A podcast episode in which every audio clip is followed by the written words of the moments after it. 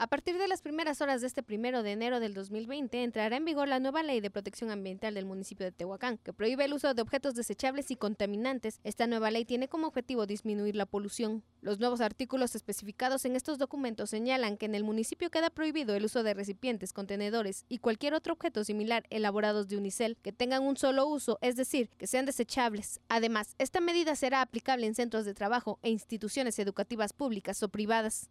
El reglamento también contiene un artículo en el que se especifica que se prohíbe el uso de popotes, salvo en situaciones por enfermedad. En estos casos, el popote deberá ser biodegradable, de aluminio o de cualquier otro material que deba ser reutilizable.